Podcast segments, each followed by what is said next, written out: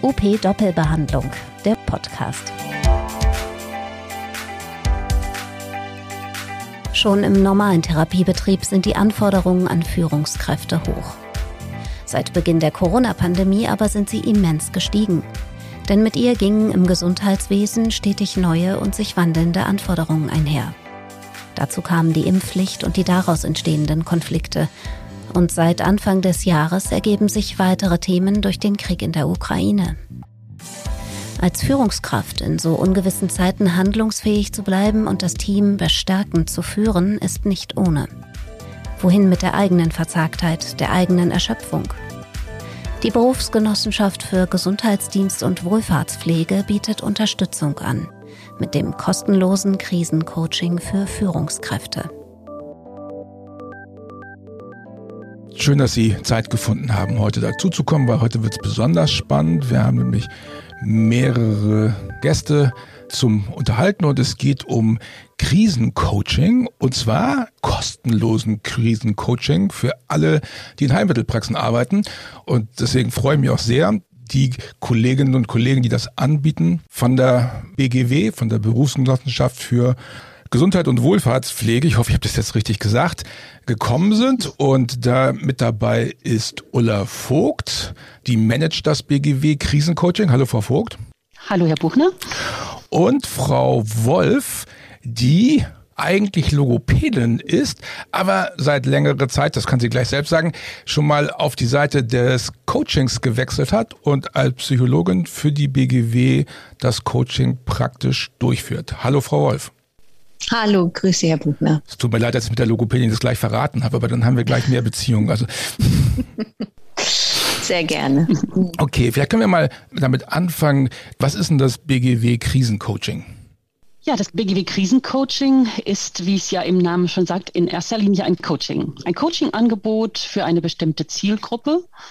Und es richtet sich in erster Linie an Führungskräfte und Personen in Verantwortung, so haben wir das mal genannt. Wir haben das wirklich ganz zu Beginn der Corona-Pandemie gestartet. Zu einem Moment, wo Sie, wenn Sie sich vielleicht alle noch erinnern, ja ganz viele Dinge plötzlich nicht mehr stattfinden konnten und Frau Wolf und ich in einem Telefonat waren und überlegt haben, was passiert da jetzt in der Praxis? Was kommt da jetzt eigentlich auf uns zu? Und wir hatten als BGW schon dieses Coaching-Angebot, schon seit vielen Jahren im Programm, als Einzelcoaching, auch als äh, Teamcoaching im Kontext von Beratungsprojekten. Mhm.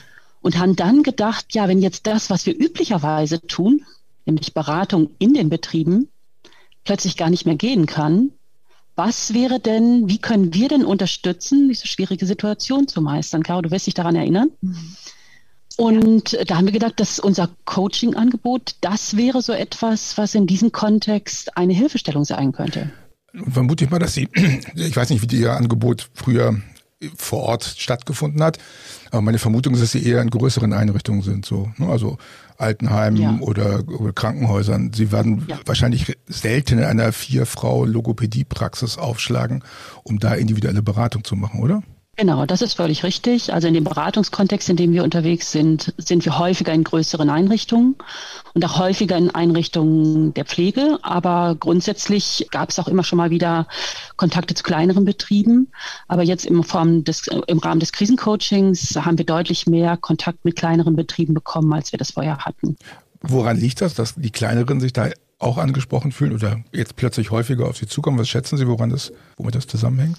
Naja, das könnte natürlich die, die Praxen selbst nochmal besser sagen. Es ist natürlich nochmal deutlich vorgestellt worden. Es war sichtbar auf den Seiten der WGW und wir sind so ein bisschen auch abgerückt von unserem ursprünglichen Konzept, dass wir ja gesagt haben, wir machen das im Kontext von Beratungsprojekten. Äh, wir haben das dann in dem Zusammenhang mit der Krise, haben wir gesagt, alle, die jetzt einen Bedarf haben in dieser Krise, die wollen wir gerne mit diesem Angebot unterstützen. Krise. Fangen wir mit der Krise an. Was ist eine Krise aus Ihrer Sicht? Corona, ist das immer noch Krise? Absolut. Also Krise bedeutet ja erstmal, ich bin als Führungskraft in einer Situation, wo es keine gute Passung gibt zwischen meinen gerade wahrgenommenen Kompetenzen, Fähigkeiten und den Anforderungen der Situation. Und dann komme ich in ein Ungleichgewicht. In der Folge ähm, ja, Orientierungslosigkeit, Ratlosigkeit. Wir merken manchmal an uns selber schlechte Stimmung. Ähm, dann merken wir aber, wenn wir jetzt nochmal auch ähm, zurückdenken an die Zeit oder wenn ich an die Menschen denke, ähm, die sich gewandt haben als Führungskräfte ähm, an die BGW, um dieses Angebot zu erhalten, da war kaum jemand dabei, der sagen konnte, ah, ich schlafe super gut. Ja. Nein, mhm. also Schlaf war schlecht. Ähm, wenn mal in irgendeiner Form das Thema Ernährung aufgetaucht ist, ah ja, das habe ich sonst besser gemacht, aber jetzt nicht. Mhm. Das ist das alles, woran wir selber an uns merken, wir sind gerade in der Krise. Wir essen doofes Zeug, was wir sonst nicht essen würden. Mhm. So, wir bewegen uns nicht so, wie wir uns sonst bewegt haben. Wir streichen in der Krise sukzessive alles das, was sonst uns als stärkende Rahmung umgibt. Ja, auch die Begegnung. Also in der Krise stellen wir ganz, da fangen wir auch an, paradoxes Verhalten. Wir wissen, dass je stärker, je größer die Krise ist, umso wichtiger ist die Verbundenheit mit anderen. Mhm. Was tun wir? Nein, nein, nein, nein, nein. Ich habe keine Zeit. Wir cutten ganz bewusst diesen dicken Ressourcenast soziale Beziehungen. Woher, also daran wo, erkennen wir, ich bin in der Krise. Warum mache ich denn sowas? Also warum kappe ich, also ist es zu viel dann? Versuche ich dann, mich von sozialen Beziehungen abzukappen, weil es zu viel für mich ist, weil ich es nicht mehr in den Griff kriege oder warum macht man sowas? Also erstmal ist es kein bewusstes Verhalten, sondern wie wir eben gerade mal so kurz drauf geschaut haben, es gibt keine gute Passung zwischen Anforderungen der Situation und meinen jetzt aktuell greifbaren Ressourcen. Das hat oft gar nichts zu tun mit den tatsächlichen Ressourcen, sondern mit den Ressourcen, wozu ich gerade eine Verbindung spüre. Mhm. Und dann ist oft ein erster Impuls, ich versuche alle meine Energie, die ich habe, in die scheinbar nicht lösbare Situation zu stecken. Und das ist dann das, weshalb ich länger am Schreibtisch sitzen bleibe, weshalb ich ähm, die guten Sachen, die ich sonst für mich mache, nicht mache, obwohl ich wüsste, hey, ne, iss gescheit, trink ausreichend, beweg dich genug und mein Kopf ist besser funktionsfähig. Aber wenn wir in einem Ausnahmezustand sind, lassen wir das weg. Was passiert jetzt mit meinen Mitarbeiterinnen und Mitarbeitern in meiner Praxis, wenn sie merken, dass ich so auf so eine, in so einen Krisenmodus abdrifte? Na, ich glaube, da haben wir alle im Raum eine gute Fantasie dazu, ne?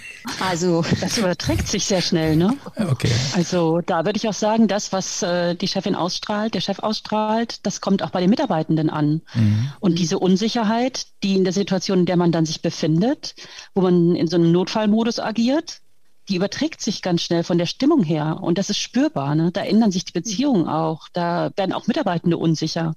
Mhm. vielleicht auch fordern noch mehr Führung ein, wollen eigentlich noch mal viel klarer von der Führungskraft wissen, was soll ich denn jetzt tun? Die soll Führung zeigen, ist aber selbst unsicher. Ne? Und da kommen wir in so eine Situation, wo es schwierig wird und die für uns alle ungewohnt war. Ne? Wer hat schon mal eine Pandemie erlebt? Ich glaube, so schnell noch keiner von uns. Und dann schlittert man plötzlich in so ein Programm rein, ähm, was höchstgradig ungewiss ist. Keine Ahnung, wie lange das dauern wird, dieser Zustand, der da auf uns zukommt.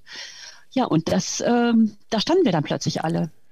Und wenn ich das jetzt richtig verstanden habe, dann ist das ein vicious circle, der sich nach oben dreht, also der, oder der immer schlechter wird. Ne? Also wenn ich nicht ordentlich führe und im Krisenmodus bin, meine Mitarbeiter darauf reagieren, dann kriege ich ja noch mehr Krise, weil die fordern mehr Führung ein. Ich mache es, ich gehe noch mehr in Krisenmodus und so weiter und so fort. Im schlimmsten Fall verliere ich dann Mitarbeiter oder ich habe schlechte Stimmung oder Krankenstand genau. oder was auch immer. Ne? Genau. Naja, genau. und was, also ein Phänomen, was mir in vielen Coachings begegnet ist, wenn ich an das Jahr 2020 denke, in den Momenten, wo Führung nicht mehr so klar war, gab es viele Situationen, wo man auch sagen muss, der klassische Versorgungsauftrag, den ich beispielsweise habe als eine logopädische Praxis, der wurde nicht mehr wahrgenommen. Mhm. Weil Mitarbeitende gesagt haben, nee, ich gehe mal ins Homeoffice. Ja, ich kann mich erinnern, dass wir Anfang 2020 auch durchaus eine Diskussion hatten, ob Logopäden, Ergotherapeuten, Physiotherapeuten und Podologen überhaupt zur Grundversorgung dazugehören, ob sie systemrelevant genau. sind oder nicht. Mhm. Und wir haben damals mhm. ganz viele Interviews gehabt mit ganz vielen Leuten, die gesagt haben, ey, das muss aber unbedingt sein. Und ich dachte auch, oh mhm. Gott, hoffentlich kriege ich jetzt keinen Schlaganfall, dann sind plötzlich keine Therapeuten mehr da, die mich behandeln können. Das wäre ja. eine mhm. Katastrophe. Ne? Also, ja, genau, genau. Okay, jetzt kommen also Leute auf Sie mhm. zu. Ich nehme wahr, ich habe eine Krise. Dann äh, kann ich sozusagen bei Ihnen anrufen. Ich kann einfach anrufen. Ich muss gar nicht großes Beratungsprojekt machen, sondern ich kann einfach anrufen und sagen Hilfe. So ein bisschen wie Telefonseelsorge für Führungskräfte in Heilmittelpraxen. Genau, wir haben den Zugang eigentlich geschaffen über unsere Homepage und über ein ähm, Postfach, wo man an eine Mail hinschreiben kann. Das ist eigentlich der Weg. Also jetzt ähm, zu übernehmen die Leute überwiegend kommen oder aber sie kommen auch oder sind auch gekommen, kommen auch nach wie vor über die Kontakte, die wir sowohl in dem Bereich, in dem ich arbeite, haben oder auch äh, andere Personen aus der BGW oder auch die Coaches selber. Aber es landet dann alles bei uns auf unserer, in unserem Postfach sozusagen und dann nehmen wir Kontakt auf und vermitteln einen Coach oder eine Coachin. Das bleibt ja auch noch ein bisschen, mhm. ne? Also ich würde mal vermuten, Krisen sind noch nicht vorbei. Das halten Sie erstmal aufrecht, oder? Ja, wir halten das jetzt erstmal aufrecht. Gut. Wir hatten, das, das muss man auch so sagen, ist ja auch ein bisschen lustig. Ne? Also wir haben eigentlich gedacht am Anfang, okay, wir machen das jetzt mal erst haben wir gesagt ein Vierteljahr. Mhm. Ähm, dann war ziemlich schnell klar, ein Vierteljahr ist kurz, dann haben wir es auf ein halbes Jahr verlängert und so haben wir immer peu à peu schrittweise verlängert. Ne? Mhm. Jetzt sind wir schon im zweiten Jahr, dass das Krisencoaching läuft ähm, und es sollte ja eigentlich ein kurzes Angebot sein, Klar. aber das ähm, hat sich jetzt, jetzt die, die, Zeit getragen. Jetzt kommen die nächsten Krisen, würde ich sagen. Ne? Jetzt haben Ganz wir genau. Krieg und wir haben Inflation und wir haben also das wissen wir auch, dass die Preise in den Heilmittelpraxen gar nicht so schnell nachziehen können, wenn sie die Kostenseite erhöhen. Da wird es noch viele Krisen geben. Insofern ist das ein stabiles Angebot, was Sie da bieten können. Naja, wir hatten auch zwischendrin, wir hatten tatsächlich zwischendrin auch noch eine Krise, nämlich die Flutkatastrophe. Ach stimmt, die war auch noch, ja, ja. Das, äh auch das ähm, war natürlich so ein Thema, wo wir gesagt haben, das betrifft auch tatsächlich Praxen. Und es war auch tatsächlich so, dass auch gerade eine logopädische Praxis dieses Angebot dann auch in dem Kontext in Anspruch genommen hat. Und ja, dann sind wir in das nächste Thema Impfen gerutscht. Ne? Ja. Also diese Impfaufforderung für das Gesundheitswesen, da waren auch Ärzte plötzlich dabei. Und da haben wir gesagt, da haben wir überlegt, naja, dieses Thema ist auch nicht so ganz leicht. Unter Umständen, das kann zu Konflikten führen innerhalb der Teams. Haben das Thema mit aufgenommen. Und jetzt noch zum Schluss das Thema mit dem Ukraine-Krieg. Mhm. Was war das, ja. was war das, was war das am häufigsten nachgefragte Thema, wenn ich das jetzt mal, also rein statistisch gesehen? Das Ursprungscoaching, Krisencoaching-Angebot, die Pandemiesituation, das ist mhm. das, über wozu sich die meisten Menschen ja. angemeldet haben. Die Impf, das Thema Impfung gehört natürlich mit dazu. Ja. Ähm, und dieses Thema mit dem, mit dem Thema Ukraine-Krieg, das haben wir ja noch erst relativ kurzer Zeit auf der Homepage und dazu melden sich jetzt noch nicht so viele. Also der Hauptzugang ist nach wie vor das Thema der Pandemie mhm. und die daraus erfolgende Erschöpfung und Ermüdung auf allen Ebenen.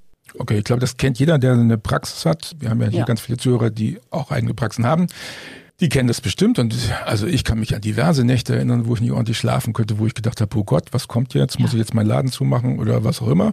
Was mache ich mit meinen Leuten? Wie lange halte ich das eigentlich durch? Wie lange reichen meine Ressourcen, bevor klar war, dass es einen Rettungsschirm gab und so weiter und so fort? Das muss man ja auch alles aushalten. Wenn ich jetzt also anrufe bei Frau Wolf und sage, hallo Frau Wolf, was mache ich denn jetzt? Was passiert dann? Mhm. Also dann verabreden wir uns in der Regel ähm, auch zu einem Online-Termin weil es, also die überwiegende Mehrheit schätzt das schon sehr, dass wir ähm, uns sehen können dann beim Coaching. Aber äh, es könnte auch sein, dass ähm, Sie sagen, ach, ähm, für Sie ist es am, am problemlosesten und ähm, durchaus auch vertraut, wenn wir per Telefon miteinander arbeiten. Also das würden Sie erstmal auswählen. Mhm. Und dann würden Sie mir ein bisschen was von sich erzählen, also ganz grob, ähm, um was für, was ist so Ihre, Ihr Tätigkeitsgebiet, Ihre Praxis, wie viele Mitarbeitende haben Sie denn und was ist Ihre aktuelle Situation? Was sind so die ähm, stärksten Belastungen, die Sie im Moment erleben? Und von da aus ausgehend auch, was sind Ihre Anliegen an das Coaching? Mhm. Und das ist schon die erste Intervention. Also unser erstes Vorgespräch ist auch ganz bewusst kein 90-Minuten-Gespräch, sondern da sagen wir, beim ersten Treffen haben wir so eine Dreiviertelstunde. Aber in dem Moment, wo ich in dieser Dreiviertelstunde Sie frage von den Belastungen und was sind Ihre Anliegen, gibt es den ersten kleinen Switch. Den ersten kleinen Switch in Richtung Handlungsorientierung. In der Psychologie ähm, sprechen wir oft von diesem Konzept, den Unterschied zwischen Lageorientierung und Handlungsorientierung. Mhm. Und Lageorientierung bedeutet, ich bin total assoziiert mit der Situation, in der ich mich jetzt im Moment befinde und hab, erlebe hohen Stress.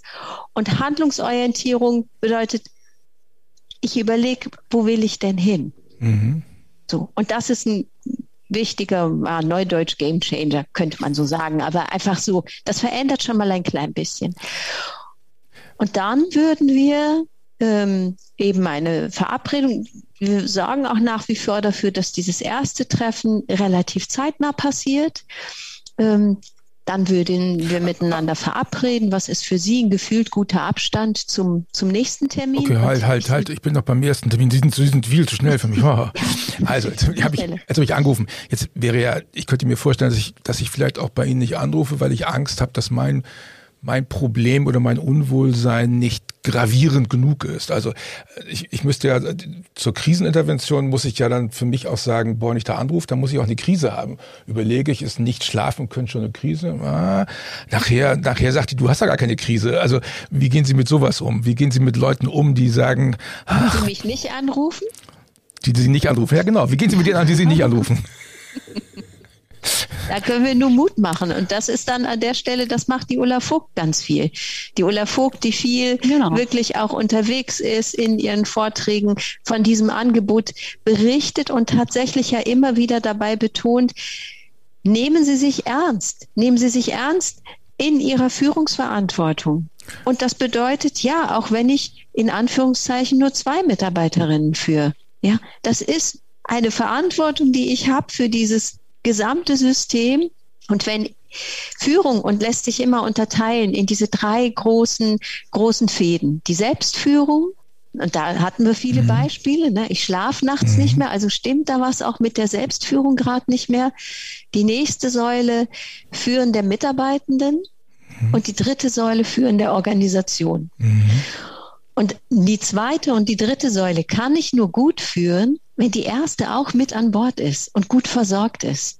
Ähm, Sie haben ja eben gesagt, ähm, wie passiert das denn? Ne? Also die meisten Leute schreiben ja tatsächlich eine E-Mail und meistens ist es schon selbsterklärend. Mhm. Und in den Fällen, wo wir das Gefühl haben, ähm, das ist nicht so ganz eindeutig, was da jetzt eigentlich gewollt wird, dann rufe ich erstmal an. Das heißt also, ich kläre mit denjenigen, die das schreiben, gehe ich schon mal ein erstes Gespräch und kläre mit denen, was ist jetzt eigentlich dieses Thema, das sie haben. Und wenn dann solche Sachen kommen, wie das, was Sie gerade gesagt haben, ich bin mir selber gar nicht sicher, ist mein Thema überhaupt wichtig genug für so ein Krisencoaching? Passt es überhaupt dazu?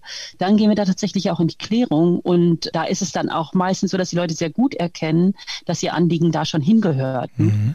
Und dann geben wir es ja weiter an die zuständigen Coaches in der, äh, in den jeweiligen Regionen. Und dann passiert genau das, was Frau Wolf gerade gesagt hat. Dann wird miteinander Kontakt aufgenommen, dieses kurze Erstgespräch geführt, bevor man dann die Termine macht für die nachfolgenden Coachings. Wenn ich jetzt nochmal die Zielgruppe, die Sie ansprechen, äh, nehmen wir mal an, ich habe eine Praxis mit sieben Mitarbeitenden ähm, und da ist eine Kollegin, die macht die fachliche Leitung. Darf die dann auch anrufen oder muss ich der Inhaber sein, der nur schlecht schlafen kann? Also wir haben gesagt, es sind Personen in Leitungsverantwortung dass äh, in so einem Fall muss es nicht immer zwingend nur die oberste Leitung sein, auch in so einer kleinen Praxis, sondern Personen, die eben sagen, so meine Aufgabe ist nicht allein auf der Basis der Mitarbeiterin oder des Mitarbeiters, sondern ich habe eben auch Leitungsverantwortung, Führungsverantwortung. Mhm. Das ist so dieser Punkt, wo wir gesagt haben, das ist uns wichtig für dieses Thema Krisencoaching. Wir haben ja bei der BGW durchaus noch ein anderes Angebot, die telefonische Krisenberatung, die offen ist für äh, alle Versicherten. Aber hier beim Krisencoaching haben wir ganz bewusst, ganz bewusst auch diesen Punkt gesetzt, es sollen Personen sein, die in Führungsverantwortung sind, weil wir gesagt haben, die müssen stark sein, die müssen gut ihre Situation bewältigen können, die müssen in diese Handlungsorientierung kommen, von der Frau Wolf eben sprach, um eben genau ähm, dieses wie führe ich meine Mitarbeiter gesund, wie führe ich die Organisation gesund hinbekommen zu können. Wenn die das nicht tun, dann gehen ja sozusagen alle den Bach runter. Und das ist ja nicht das, was gewollt ist. Ne? Und deshalb haben wir das tatsächlich im Krisencoaching auf diese Zielgruppe fokussiert. Führungskräfte, aber wir haben ja auch gesagt, Personen in Verantwortung. Ja. In größeren Betrieben gehört aus unserer Sicht zum Beispiel auch eine Mitarbeitervertretung dazu. In kleineren Betrieben hat man die eher seltener, aber auch das ist durchaus eine Gruppe, die wir damit in den Blick genommen haben. Okay, also jetzt habe ich festgestellt, Frau Wolf hat nicht gemeckert und gesagt, du hast gar kein Problem, sondern sie hat gesagt, Alter, kümmere dich. Also das würden Sie wahrscheinlich eleganter formulieren, als ich das jetzt getan habe. Das macht Sinn, mit Ihnen zu arbeiten. Wie geht es jetzt weiter? Also wir waren jetzt schon dabei angekommen, dass Sie Anliegen formuliert haben. Ja, korrekt? Also ich kann schlecht schlafen und meine Leute reagieren so komisch auf mich. Genau. Mhm. Und dann würden wir uns, wie eben schon gesagt, zum ersten von fünf 90-Minuten-Terminen verabreden. Mhm. Und da würde ich Sie, wenn wir diesen Termin dann tatsächlich haben, würde ich Sie zu Beginn auch immer erstmal fragen, wie ist denn gerade so aktuell das Befinden. Oft frage ich dann auf so einer Skala von eins bis zehn, wie, ne, wie fühlen Sie sich gerade, wie stabil? Und dann rahmt uns praktisch die Anliegen und die Ziele vom letzten Mal, aber immer mit einer Offenheit für aktuelle Anliegen, weil das ja jedes Mal auch passieren kann. Mhm. Also Führungsalltag verändert sich und da gibt's immer neue Überraschungen. Die einen, die dann plötzlich nicht mehr an Bord sein wollen oder ähm, in der gesamten Zeit, oh, jetzt gibt's schon wieder eine neue Verordnung, jetzt müssen wir was so machen, jetzt müssen wir es so dokumentieren. Also das ist auch eine verlässliche Rahmung ähm, für das Krisencoaching, dass es sich schon orientiert an den Ursprungszielen und dennoch jederzeit offen ist für aktuelle Anliegen. Mhm. Und dann würden Sie für diesen jeweiligen Termin das auswählen, wo Sie sagen, ja, und heute, da brennt an der und der Stelle. Mhm. Zum Beispiel könnte das sein, dass Sie entweder sagen Sie, ähm, ja, der Schlaf ist mir jetzt völlig abhanden gekommen und dann würden wir uns dem widmen. Mhm. So, was bräuchten Sie, um noch weniger zu schlafen? Was müsste da passieren? Was müssten Sie selber tun, damit Sie gar nicht mehr schlafen? Und dann auch sowas, dann wieder ein hm, einen kleinen Dreh zu entwickeln, aha, ne, habe ich da was gefunden, was ich für mich jetzt mal ausprobieren kann. Also das wäre dann, ich überschreibe das oft und nenne das auch oft im Coaching, das wäre so eine gemeinsame Forschungsreise. Mhm. Also dieses gemeinsam schauen, was ist das, was Ihnen tatsächlich hilft, wieder einen guten Zugang zu Ihren eigenen Ressourcen zu haben gibt ja Leute, die sagen, oh, diese Coachin Wolf da, die ist ja Psychologin und ah, ich habe noch nie ein Coaching gemacht. Fangen wir jetzt an, meine Kindheit zu analysieren und gehen wir jetzt weit rückwärts und horchen so weit in mich rein, dass ich ah, hinterher fertiger bin, als ich da reingegangen bin? Oder vielleicht können ja. Sie das einmal kurz abklären. Ja, das ist, ähm, ah, das ist gut, dass Sie diese Frage stellen, weil das ist ja so ein 70er, 80er Jahre Psychologieverständnis. Und das ist nach wie vor noch wirklich verbreitet. Und manchen Spielfilmen, den wir schauen, da begegnet uns das auch. Mhm. Ähm, wir sind insgesamt eine Gruppe von 30 Coaches, die jetzt mittlerweile über 700 Krisencoachings durchgeführt haben. Und ich glaube, was uns alle fast 800. Ein, oh, mhm. ach cool. Also mittlerweile fast mhm. 800. Und was uns alle an Coaches eint, weil wir, wir können das so sagen, weil wir ganz regelmäßig auch ähm, Intervisionen untereinander durchführen. Es gibt Erfahrungsaustausche zusammen mit der BGW, also mit Ulla Vogt in Persona. Und was uns alle eint, ist eine systemische Grundhaltung. Und bei vielen auch eine sogenannte hypnosystemische. Und einige reihen sich noch ein mit personenorientierte oder personenzentrierte Haltung. Und das bedeutet ein ganz klares Verständnis von zukunftsorientiertes Vorgehen. Das heißt, ja, wenn Sie mir erzählen, Sie können nicht schlafen, weil ein bestimmter schrecklicher Traum aus der Kindheit immer, immer wieder auftaucht, dann ist es das Erste, was allen Coach mit ähm, sofort auch ähm, in den Sinn kommen wird, dass es unter Umständen sinnvoll sein kann, zukünftig nochmal ein therapeutisches Angebot für sich wahrzunehmen. Mhm. Weil wir sprechen hier von einem Kontext von fünf Terminen. Und vielleicht ist das ein guter, handlungsorientierter nächster Schritt, sich diesbezüglich anzumelden und da eine Unterstützung zu holen. Mhm. Und das nächste ist, dass ich, da sind wir jetzt bei was ganz Persönlichem. Ich würde Ihnen dann ganz persönlich auch einen therapeutischen Kontakt wünschen, wo es auch dort um Zukunftsorientierung geht. Also wo es nicht darum geht, dieses Suchen nach der Ursache. Ja. Das blockiert. Ja, ist nicht. Es geht immer darum, was will ich denn damit zukünftig machen? Was für einer wollen Sie sein, Herr Buchner, in Ihrem zukünftigen Leben? Ja, Welche Führungskraft wollen Sie gerne 2023 sein? Womit würden Sie sich richtig wohl und gut fühlen? Der ausgeschlafene Chef, das wäre doch mal ein cooles ja. Konzept. Ja, ja, ja. Das kann man und sogar doppeldeutig sehen. Ja, genau. Das ist schon ein genau. gutes Backende. Ja, und wie kommen Sie dahin und was macht Ihnen daran Spaß? Und Sie können das immer, ob sowas dann passt und stimmig ist für Sie, als Sie das gerade gesagt haben, Sie haben völlig gestrahlt und gelacht. Und da gibt uns unser Körper viel Resonanz. Ja. ja, wenn der ausgeschlafene Chef, also dieser Gedanke daran, wenn der sie strahlen lässt, dann ist das was, was sich lohnt zu verfolgen. Jetzt machen wir gerade machen wir gerade Live-Coaching hier, das ist ja Hammer. Aber, Aber was meinen Sie wohl, was Ihre Mitarbeitenden zu diesem äh, strahlenden, ausgeschlafenen Chef sagen würden? Ja, meine, Denen wird die Arbeit wahrscheinlich auch leichter von der Hand gehen. Darf man auch sowas ganz Simples wie ähm, ich fühle mich überfordert. Also meine, meine Mitarbeiter stellen Fragen an mich in der Krise und ich fühle mich überhaupt nicht in der Lage, da was zu antworten. Also ich soll eine Diskussion über Impfpflicht führen und merke, Absolut. das schaffe ich politisch und inhaltlich überhaupt nicht und fühle mich komplett äh, inhaltlich ausgeliefert. Kann man auch sowas lösen ja. in so einem Coaching? Oh, um Himmels Willen. Wir hatten vorhin diese drei Säulen von mhm. Führung. Und ja, bis jetzt in unserem Gespräch ging es vor allem um die erste Säule. Aber die anderen zwei Säulen sind ganz essentiell, immer auch Bestandteil des Coachings. Mhm. Und auch als Sie gerade schon eben sagten, so, na ja, und dann bin ich so ein bisschen unleidlich und dann, dann reduziere ich soziale Kontakte.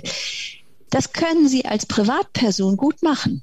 Also, wenn Sie unleidlich sind, ein bisschen den Kontakt zum Nachbarn reduzieren. Als Führungsperson würde ich Ihnen das nicht empfehlen. Okay. Ja, weil da geht es ganz viel darum, in Kontakt zu sein.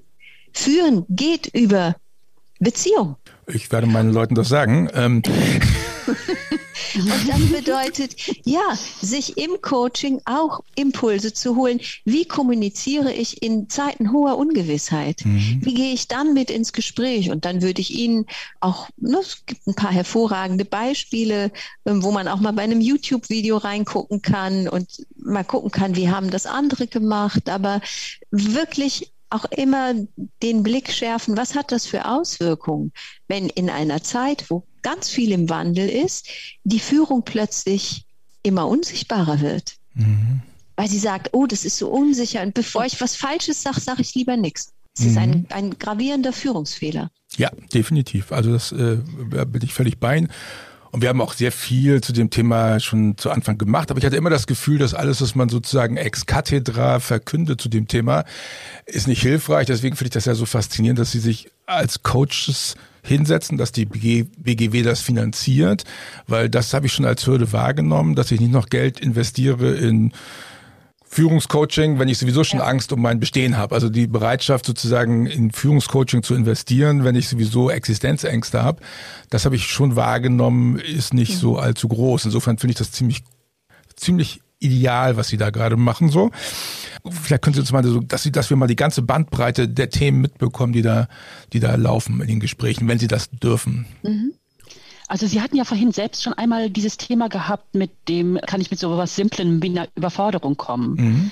Gerade am Anfang der Pandemie war das sogar durchaus die Regel, ne? zu sagen, ich fühle mich komplett überfordert in dieser Situation. Und auch gerade aus dem Praxisbereich sind mir noch so einige Rückmeldungen in Erinnerung, wo dann auch klar war, ähm, dass ein großes Bedürfnis danach war, sich Corona sicher aufzustellen, sage ich mal. Mhm. Also was passiert, wenn ich jetzt so einen Fall habe? Dann stehe ich da plötzlich, da kommt so ein Fall um die Ecke und ich kann meine Praxis schließen. Mhm. Aber wie kann ich mich denn da eigentlich gut aufstellen? Was muss ich eigentlich tun, um auch bei einem Corona-Fall meine Praxis offen halten zu können. Und da schauen, da gab es auch durchaus solche Fälle, ne, dass man sich gemeinsam die Köpfe zusammengesteckt hat, auch im Coaching, um zu gucken, wie schaffen wir das denn jetzt eigentlich? Wie organisiere ich meine Praxis um dieses Thema Corona rum? Wo komme ich eigentlich diese ganzen Schutzmittel her? Wie mache ich dieses und jenes? Und das hat äh, auch wirklich zu einer Stärkung äh, auf der Seite der Coaches geführt, mit zu sagen, also sich selbst auch wieder als handlungsfähig zu erleben und sich selbst wieder als Herrin der Lage zu fühlen und zu sagen, ich habe meinen Laden im Griff. Ne? Mhm. Also sowas zum Beispiel ähm, war gerade am Anfang auch sehr häufig der Fall. Ne? Aber ich erinnere mich, Caro, auch an äh, in unseren Erfahrungsaustauschen auch diese Themen. Ähm, wie führen wir auch, äh, wie, wie, was machen wir eigentlich, wenn jetzt aufgrund dieser Corona-Situation und auch gerade aufgrund dieses äh, Themas Impfen es zu Konflikten in Teams kommt? Wie führe ich dann eigentlich auch Konfliktgespräche mit meinen Mitarbeitern? Wie bereite ich mich darauf vor? Was mache ich dann? Ne? Sowas zum Beispiel äh, gehört auch dazu. Ne? Ja, das habe ich als Herausforderung bei vielen unserer Zuhörer und Leser wahrgenommen. Dieses Thema Impfen war hoch emotional und das ja. hat richtig geknallt. Ne? Also, das müsste auch jetzt ja wieder kommen. Also ich, ich, weiß nicht, wie das bei Ihnen ist, aber ich nehme das wahr, dass äh, die Leute unterschiedliche Geschwindigkeiten haben, äh, wieder sowas wie ein Leben vor Corona auch nur anzustreben. Wenn man sagt, okay, jetzt haben wir keine Maskenpflicht mehr, gibt es Leute, die trotzdem die Masken aufsetzen und dann haben wir jetzt die umgekehrten Diskussionen. Also jetzt fordern die, die vorher gefordert haben, ähm, man soll sich an wissenschaftliche Standards halten, die argumentieren jetzt dann eher emotional und umgekehrt. Also das ist schon interessant zu beobachten. Und da gibt's auch nicht richtig und falsch, aber also dieses, wie kann ich Toleranz sozusagen üben und auch vorleben, das finde ich manchmal eine echte Herausforderung. Und aber auch gegen gegen Dritte. Also ähm, die Patienten, die Klienten haben ja auch viele Wellen jetzt mitgemacht. Und wie, wie gehen wir in dem Kontakt mit um? Und welche Eckpfeiler setze ich da auch als Führung? Und an der einen oder anderen Stelle ähm, auch wirklich nochmal genau zu schauen, okay, das sind die Eckpfeiler, die ich ganz fest jetzt setze, bedingt durch Veränderungen der gesetzlichen Rahmung. Und dann aber auch mit dem Team, wie schaffe ich es da über Beteiligung, über Partizipation, meine Leute auch mitzunehmen die, dieses Thema Ohnmacht oder dieses Ausgeliefertsein, nicht mehr handlungswirksam sich zu fühlen. War das ein ja. Thema? Es gab, ähm, es zog sich über viele Zeiten jetzt auf Seiten der Führungskräfte als roter Faden durch diese Ohnmacht gegenüber den Gesundheitsämtern. Mhm. Also dieses Ausgeliefertsein, mal gucken, was, und da gab es ja wirklich auch eine ungute Tradition, was ist das, was am Freitagnachmittag mal wieder erzählt wird. Mhm. Genau. Was wir dann Diese spontanen behördlichen Anordnungen ne? Mhm. wieder anders ähm, auf die Beine stellen müssen. Also ein ganz großer Part wirklich Ohnmacht und wie finde ich da wieder mein eigenes Feld und wie komme ich in Unterstützung. Und eins, was ich erlebt habe ähm, jetzt ähm, gerade für die, Coaches, die jetzt eben aus kleineren Praxen kamen, diese große, große Ressource der praxenübergreifenden ähm, Zusammenarbeit des Austauschs mit anderen. Mhm. Und da musste manchmal ähm, wirklich nochmal der Mut und der Rücken dafür gestärkt werden, weil dann schnell der Impuls kam, ja, aber wir sind ja jetzt hier, wir teilen uns ja einen Markt und dann, aber wenn das gelingen konnte und wenn man sagen könnte, Mensch, gucken Sie doch mal, dann vielleicht ein bisschen weiter weg, mhm. bis man Sie brauchen Kolleginnen, Sie brauchen Kollegen, mit denen Sie auf Führungsebene in den, in den Austausch, in den Abgleich, das stärkt Ihnen so den Rücken. Ähm, das war auch noch was, was sehr wichtig war. Sie haben vorhin gesagt, wenn man als Mitarbeiter in einer Therapieeinrichtung, in einer Praxis ein Problem hat, dann kann man auch anrufen. Mhm. Wie geht das? Das ist die telefonische Krisenberatung. Die gibt es auch schon seit April 2020. Und da ging es eben auch schwerpunktmäßig darum, wenn Mitarbeitende aufgrund dieser schwierigen Situation in eine psychische Drucksituation kommen, so ne, sagen, oh, ich kann einfach nicht mehr, schafft es nicht mehr, ich äh, für mich komplett überfordert. Dann gibt es eben auch auf der Homepage der BGW dieses Thema telefonische Krisenberatung und man kann sich dort melden und dann gibt es eben die Möglichkeit mit äh, Psychotherapeutinnen oder Psychotherapeuten, mit denen die BGW im Rahmen ihres äh, Verfahrens sowieso schon zusammenarbeitet, bis zu fünf kostenfreie Telefongespräche zu führen. Es sind wirklich Telefongespräche, die so bis zu 50 Minuten dauern können. Und ähm, ja, das dient eben auch dazu, ne, diesen Stress, den man empfindet, gemeinsam mit den Therapeuten, Therapeutinnen ähm, zu bearbeiten, um da eben gestärkt aus dieser, aus dieser Situation wieder rauszukommen. Und das darf ich auch als Chefin oder als Chef meinen Mitarbeitern mitteilen, dass man da das sowas. Ist für alle Versicherten. Mhm. Hey, genau, genau. Die BGW ist so gut. Das ist wirklich großes Kino. Das ist total nett, dass Sie das sagen, aber ähm, wir hätten es ja gar nicht geschafft und die ganze Zeit durchhalten können. Wenn nicht diese Coaches, die wir haben, ne, auch mit so viel Begeisterung und mit so viel ja, Schaffenskraft einfach auch dabei geblieben wären. Ne? Und ich bin da immer ganz stolz auf die Coaches, die das für uns machen. Schön. Das war ein schönes Schlusswort, Frau Vogt. Vielen Dank, dass Sie Zeit hatten. Frau Wolf, vielen Dank, dass Sie aus Ihrer Gerne. Praxis berichtet haben. Gute Zeit, Ihnen auch. Ja, vielen Dank. Gute Zeit. Tschüss, Herr Buchner. Herr Buchner. Tschüss. Das war UP Doppelbehandlung, der Podcast rund um Therapie und Praxis. Zu hören auf op-aktuell.de sowie überall dort, wo es Podcasts gibt.